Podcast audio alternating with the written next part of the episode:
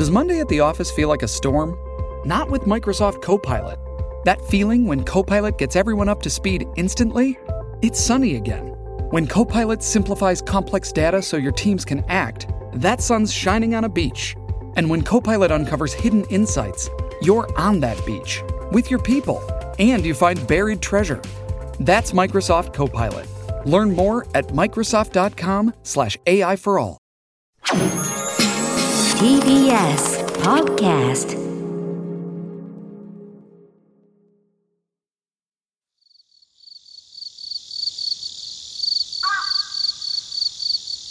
桂宮治。これが宮治でございます。ちょっと男子ちゃんと作りなさいよ。めんどくせえな。細かい作業は苦手なんだよ。と言いながらいつもなら家で夕飯を食べている時間まで学校に残り催し物の準備をするワクワク感ほのぐらい蛍光灯の明かりで見る女子の顔なんだかドキドキする文化祭って青春だな。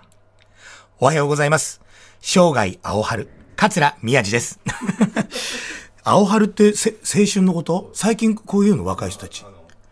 あ、そう。やっぱり、やっぱ K さんやっぱ当たり前だけどアンテナ張ってんね。俺もう全然わかんないわ。若い時ってさ、なんでおっさんたちってこんなこともわかんないんだよとか思ってたけど、自分がおっさんになると本当に若い人たちのこと何にもわかんないね。だから先生はちゃんとアンテナ張ってるからさ、ね、K さんのこと先生つっちゃった。いつ、いつもの言い方。青春だもんな。全然わかんない。で、あー、でも文化祭ね。いや、俺全然文化祭の思い出ない。全然、こればかりも。いや、なんか学校のやつはあったけど、俺多分行ってないんじゃないかな。俺本当にあの高校ね、満喫してないんですよ。男子校だったんで、目黒にある。もうなんか、つまんないし、俺はもう本当に、なんか1年生の時は皆勤賞だったのかな。で、なんか、その時はなんかコンビニっていうか、なんか家の近くにある個人店のそのスーパーじゃないけどちっちゃなコンビニみたいなところでバイトしたりとかしてて、で、なんか2年、1年の終わりか2年生ぐらいの時から、1年の終わりだったかな、あの、目黒にある中国料理屋さんでアルバイト始めて、そしたらもうそこの先輩方とか、あの支配人とか副支配人が、まあその人たち20代半ばぐらいだったかな、俺が10代後半の時に。だからもうなんか、いいお兄さんみたいな感じで。で、バイトもすぐ近くに杉野っていうね、あの大学があって、その、そこの女子大生とかもバイトでいたりとかするから、楽しくて、もうずっともう俺もうバイトしかしてなかった。だからなんか文化祭で、なんか催し物でな、なんか全然、だ高校時代のそういうのがない。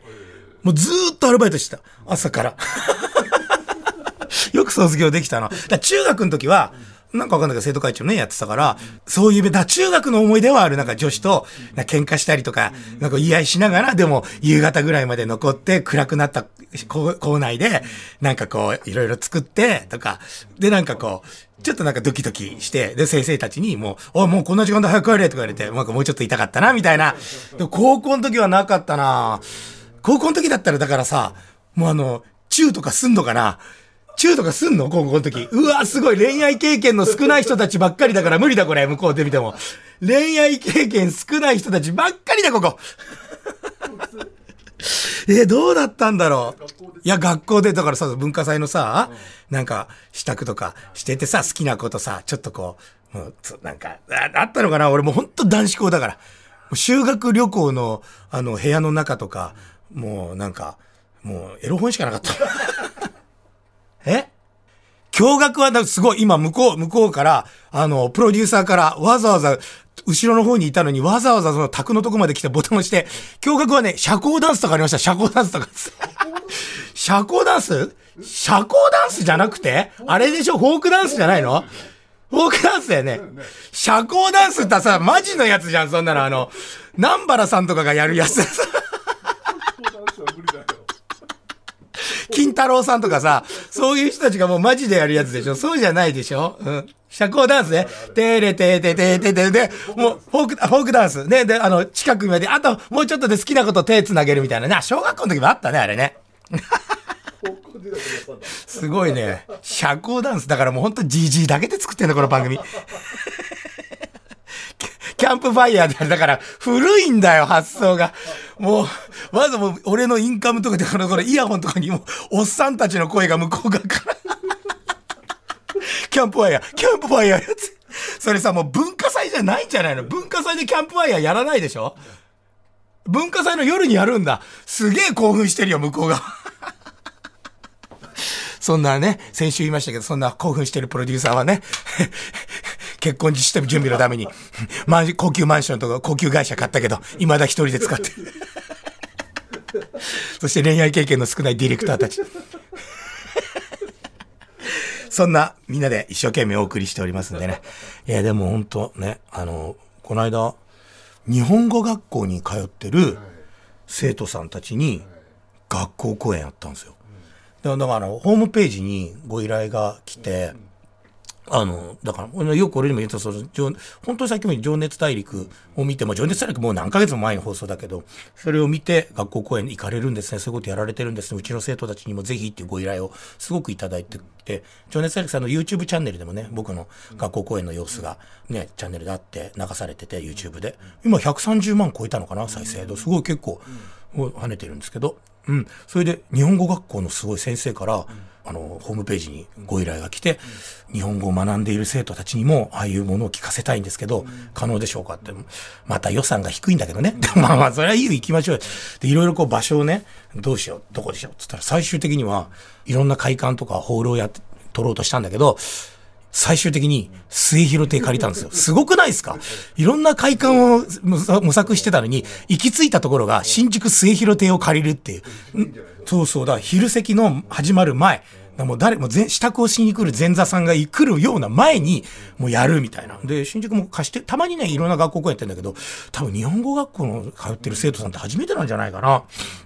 で、取れましたって言って、あ、じゃあいいです、やりますって言っても8時半ぐらいに僕たちも行くんですけど、でも、日本語ってどれぐらい、その、理解ができるんですか？って日常会話ぐらいなら、なんとか聞き取れたり喋れたりするくらいなんですよ、みたいなのをやり取りしてて、で、なんか、事前に何をやるのか教えてくれたら、あの、その、落語に関しても、こう、ちょっと、あの、勉強をして、あの、予習をしていきます、みたいな。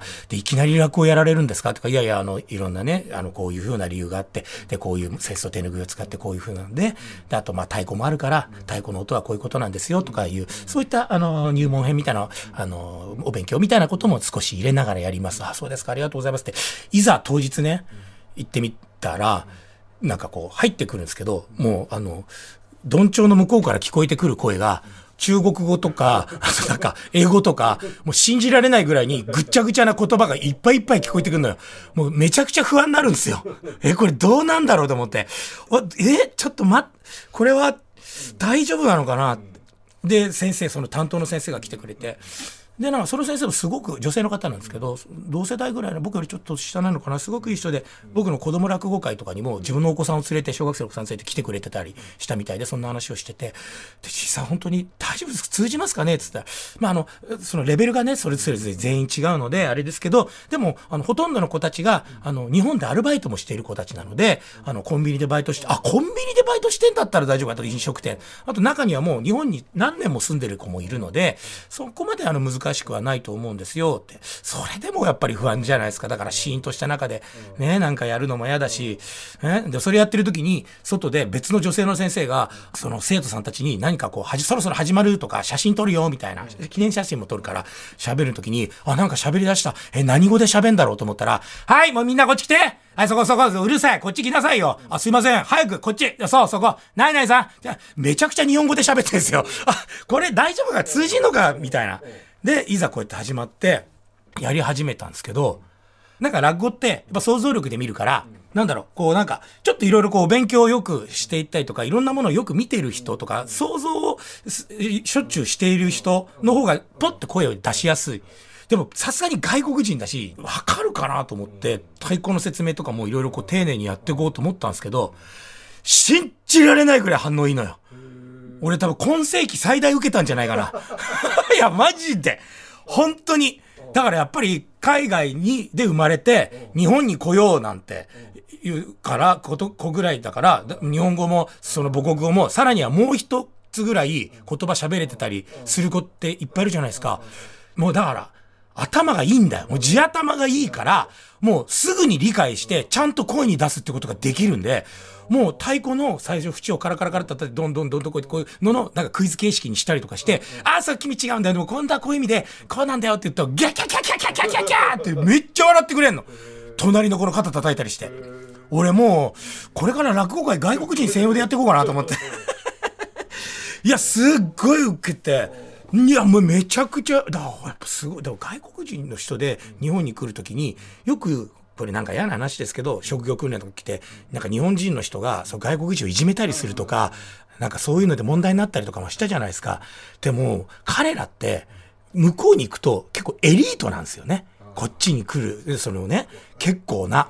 だって俺、昔もその目黒のあの中国料理屋さんでアルバイトした時に、外国人の人、だからもう20年、20年ぐらい前の話を、外国人の人たくさんいましたけど、なんかその時って、ね、あ、外国人だ、みたいな。ね、そんなまだ今ほどさ、人数多くない。あみたいなね。でもすごいいい人たちなんだけど、やっぱ喋ってると、日本語ベラベラだし、で、母国語も喋れるし、プラス英語も喋れるんだよね。こいつ人たちめちゃくちゃ頭いいんだと思って。で、日本で働いて、で、国にも仕送りしてて、こっちでもお金貯めて、で、向こうに帰るともう社長になるんだってね。向こうで、で、事業を始めるとか。もう逆らっちゃいけないなと思って。いや、だからね、やっぱす、すごいんだなと思ってさ。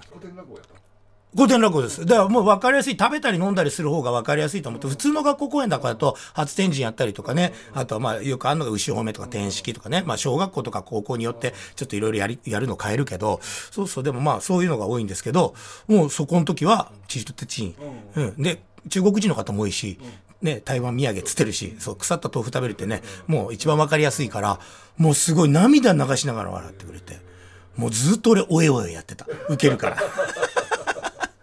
そうそう。で、もう戻って、で、でも、やるのは僕一人なんだけど、一応なんかこう太鼓運んだりとか、あと楽屋のこともう忘れちゃってるから、一人で楽屋も開けたりして電気つけたりするの嫌だから、前座さん一人頼んでて、うん。で、あの、同じ一門というか、10代目桂文治一門っていう、今の11代目の文治師匠っていうね、そのお弟子さんで空地君っていうのがいて、で、この子が、まあ、シュッとした、結構なイケメンなんですよ。で、あの、弟かお兄さんかがバレリーナで、あの、K バレーの結構上の方にいるんですよ。あの、熊川哲也さんの。うん。で、その子もバレーやってたんだけど、そっちは、その、空地君は辞めちゃったのかな。でもその弟が、お兄ちゃんが忘れたけど、はもうずっと続けてて、今はバレー。で、一人は落語家っていうのわけわかんないんだけど、そう、すっごいイケメンなのよ。じゃあ、あの、二番太鼓って言ってね、あの、そそれは二人で叩くから締め太鼓と大きい太鼓を。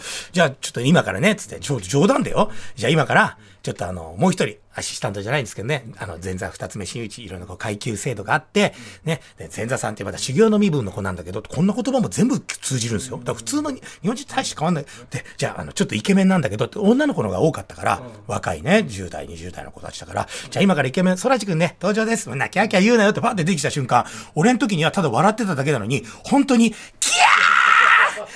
みたいな感じになって、俺腹立ってきてさ、何なんだよお前らしいっつって。今まで、今まで俺、俺が一生懸命、一生懸命お前やってきたのに、何そらち出てきた瞬間、キャーもうみたいな感じで。やっぱりなんか、全世界共通でイケメンってキャーキャーなんだね。なんか、すげえ悲しかった俺。いや、落語家としては俺この顔で別にいいけど、いいけど、そんななんかイケメンだなと思われながら落語やりたくないけどさ、すぐ笑ってくれるちょっとね、見下されてるぐらいの顔でいいんだけど、あんなにあからさまにさ、態度違うとさ、すっごい目がハートなんだもんだって。いや、びっくりして。でも、で、ちょっと叩いて、もう、もう戻して、もうお前帰れっつって。もう二度と見せないからな、つって。もう二度と見せないからな、つったら、本当に残念な顔し始めて。で、じゃあもうもう一回。じゃあもう一回、太鼓片付けなきゃいけないから、じゃあもうしょうがないけど、もう一回、空地君をって言った瞬間にまたキャーってなって。でも、また、下げて。っていう話。でもなんか日本語学校の生徒さんたち本当、すごかったな、あれ。でもあんな、あんな、あんなにウケんだと思って。だからね、また、あの、来年とかもお願いしますって言われたんで、もう行こうかなと思うんですけど、また、あの、学校公演ってね、あの、うちの生徒さんたち、ぜひっていう方がいたら、あの、ホームページのお問い合わせフォームでね、まあちょっと、お休み方って、いけるかどうかわかんないですけど、あの、あの、休みと休みの間を縫って、もしね、たまに、あの、たまたま、あの、時間が合えば、あの、必ず学校公演は行きますので、えぜひぜひご依頼ください。ということで、ここで一曲聴いていただきましょう。今私ちょっとね、心が傷ついてますから、ソラジ君のイケメンに負けて。今日は、チェッカーズ先生で行きましょう。チェッカーズ先生で、ジュリアにハートブレイク。お聴きください。チェッカーズ先生で、ジュリアにハートブレイクでした。ね。いいね、チェッカーズ先生。チェッカーズ先生聞いてました？うちの姉ちゃんがすっげえ、3人姉ちゃんいるんですけど、それの1人がめちゃくちゃファンで、だからちっちゃい時からずっと聞いてたな。なんか映画とかもありましたよね。あの当時ってなんか売れてる人ってみんな映画やってましたね。なんか自分たち専用の。なんかそう。そうそうそう。ハイティーンブギー、時代、俺にくれ。なんか歌詞合ってるかどうかわかんないけど。ハイティーン、姉ちゃんたちに連れられて見に行ってたな。やっぱマッチ、なんかね、ありましたよね。あとなんだっけ、俺すごく、2本立てとかありましたよね。なんか、マッチの映画と安全地帯とかなんか違うかななんかそんなのもありませんでした？でわかんない。ちょっとこれ合ってなかったらごめんなさいけど、でもなんか、誰々のと誰々のみたいな、なんか2本立てっぽいのあったよね。2本立て昔よくありましたよね。そうそうそう。だからお姉ちゃんたち連れられて、なんか陽気なやつの映画だと思って、なんかマッチとかの、ね、学園ものみたいなイメージで言ったらともう一本が、なんか安全地帯の声が聞こえてきて、ちょっとすごい、なんか、怖いようなイメージのやつとかっていうのなんかあった。これもう間違ってたらごめんなさい。もうなんか本当に、もうだけど、楽しい。うわ、怖いよみたいな。なんとかかんとかの肖像みたいななんかなかった？ブルシアン、ブルなんとかシアンの肖像みたいな。なんだっけな？え？なんかありましたよね？なんだっけな？そう、なんとか、あれすっげえ怖かったんだよな。誰か、誰か出てこない？なんとかかんとかの肖像みたいな。プルシアンブルーの肖像？今なんか、ディレクターさんたちに、ディレクターさんたちにあの、調べてもらったら、あの、86年。86年、俺10歳、10歳。10歳で、お姉ちゃんたちに、お姉ちゃんに、ちょ、多分長女に、なんか映画見に行くので連れてかれて、多分これ2本立てだと思うんだよな。その1本のこれ、これがめちゃくちゃなんか怖かったイメージあるのよ。曲とかも。なんか、うん、あったあった。いや、本当に。何の話これ？モスラを見にえ？モスラモスラ？モスラ？モスラ見に行ったら2本目がフィンガーハイブのドキュメンタリーだったリンリンリリンリンリンリリリリリそうか、俺でも、それで言うと、ネバーエンディングストーリーを見に行ったのすっげえ覚えてる映画館に。あと、グレムリン。グレムリンとネバーエンディングストーリーを見に行って、いや、え日本立てじゃないよ。別々でお姉ちゃんに連れてもらって、うん。なんかその曲をすごい覚えてんな。で、両方とも、俺行ったら、鼻血出してたの覚えてる。途中、便所行って、あの、鼻血を止めるのをね、お姉ちゃんに助けてもらってたの。なんか俺、ああいう気圧のせいなのかな？なんかああいうとこ入ると鼻血がすごく出る子だった。でも今、うちの長男がよく鼻血出すんですよ。今俺そんな出ないけど、だ大人になったら大丈夫だよ。多分俺の DNA 受け継いじゃってるから、うちの長男めちゃくちゃ鼻血出すから、あ、似てんだと思って。鼻血気をつけてね。桂宮治。これが宮治でございます。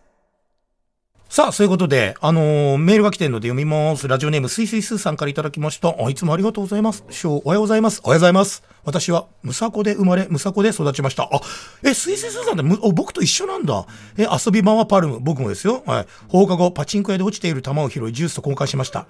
良い子は真似しないでね。今ね、子供だけじゃ入れ。昔さ、子供だけで入ってでもなんか怒られなかった。僕たちが子供の頃はね。いや、いいのか悪いのかちょっと別として、でも、普通に子供だけで、なんか別に、ね、遊んだわけじゃ、そのパチンコ台に座ってやってたわけじゃないけど、普通にパチンコ屋入ってたもんな。何件もあって。うん。今、実家が道路になり、ああ、千葉に引っ越してしまいましたが、たまにむさこに行くと、表変ぶりに毎回驚きます。立派な駅ビル、駅前のマンション、マックくらいしかなかったのに、続々と進出するチェーン店。嬉しいような、寂しいような。私が昔好きだったのは、五十嵐園の抹茶ソフトクリーム。うまかった、これお店でニョロンとしてもらうのがいいんですが、私が一番好きだったのは100円で買えた冷凍庫でカチカチになっている、モナカ。がかぶさった抹茶アイスあったあったあった今はお店もなくなって食べられないのが残念です。ショーのパルムで好きなお店、大好きな味は何ですか？次に行くとき寄りたいのでおすすめの店があれば教えてください。もうあったね五十嵐園の抹茶ソフトクリーム。だから普通のソフトクリーム出すやつがもう抹茶なのお茶屋さんだから、間口の狭いお茶屋さんなんですけど、うん、そこの、そう、でも、その直接出してもらうのが、その苦くて甘くて美味しいんだけど、でもそれをもうもなかにこう挟んであるやつは、元から作られてる、冷凍庫に入ってる、自分と、あつもそっちは硬いけど、そっちの方が好き。わか、もう全然、ローカルな話すぎて、これ絶対伝わんないですよ、先生さん。いや、でも、五十嵐園のソフトクリーム元 AV 女優が働いてたという五十嵐園。ここ、ここ、ここ、たい焼き屋さん。そうそうそうそうそう。うん。あーな、いいね。おすすめのお店。だからね、昔あったお店が、全部の、本当ね、むさこってなくなっちゃう。薄井先生さんは多分、道路になっちゃったんでしょ？立ち退きかなんかでしょ？でうちの実家も今、だから降りて目の前マンションになっちゃう。でっかいあの、超30階、40階建てぐらいの、だからマンション。ね、うちの親父がそこをね、先に売ってなかったら、ね、立ち退きまでいてくれたら俺はそこに住めたっていうね、前も話したけど。うん。周り変わっちゃったんだけど、でもまあよく行くお店って、今本当しパルムの商店街って、本当入ってすぐ商店街の中に昔はお風呂屋さんもあったんですよ。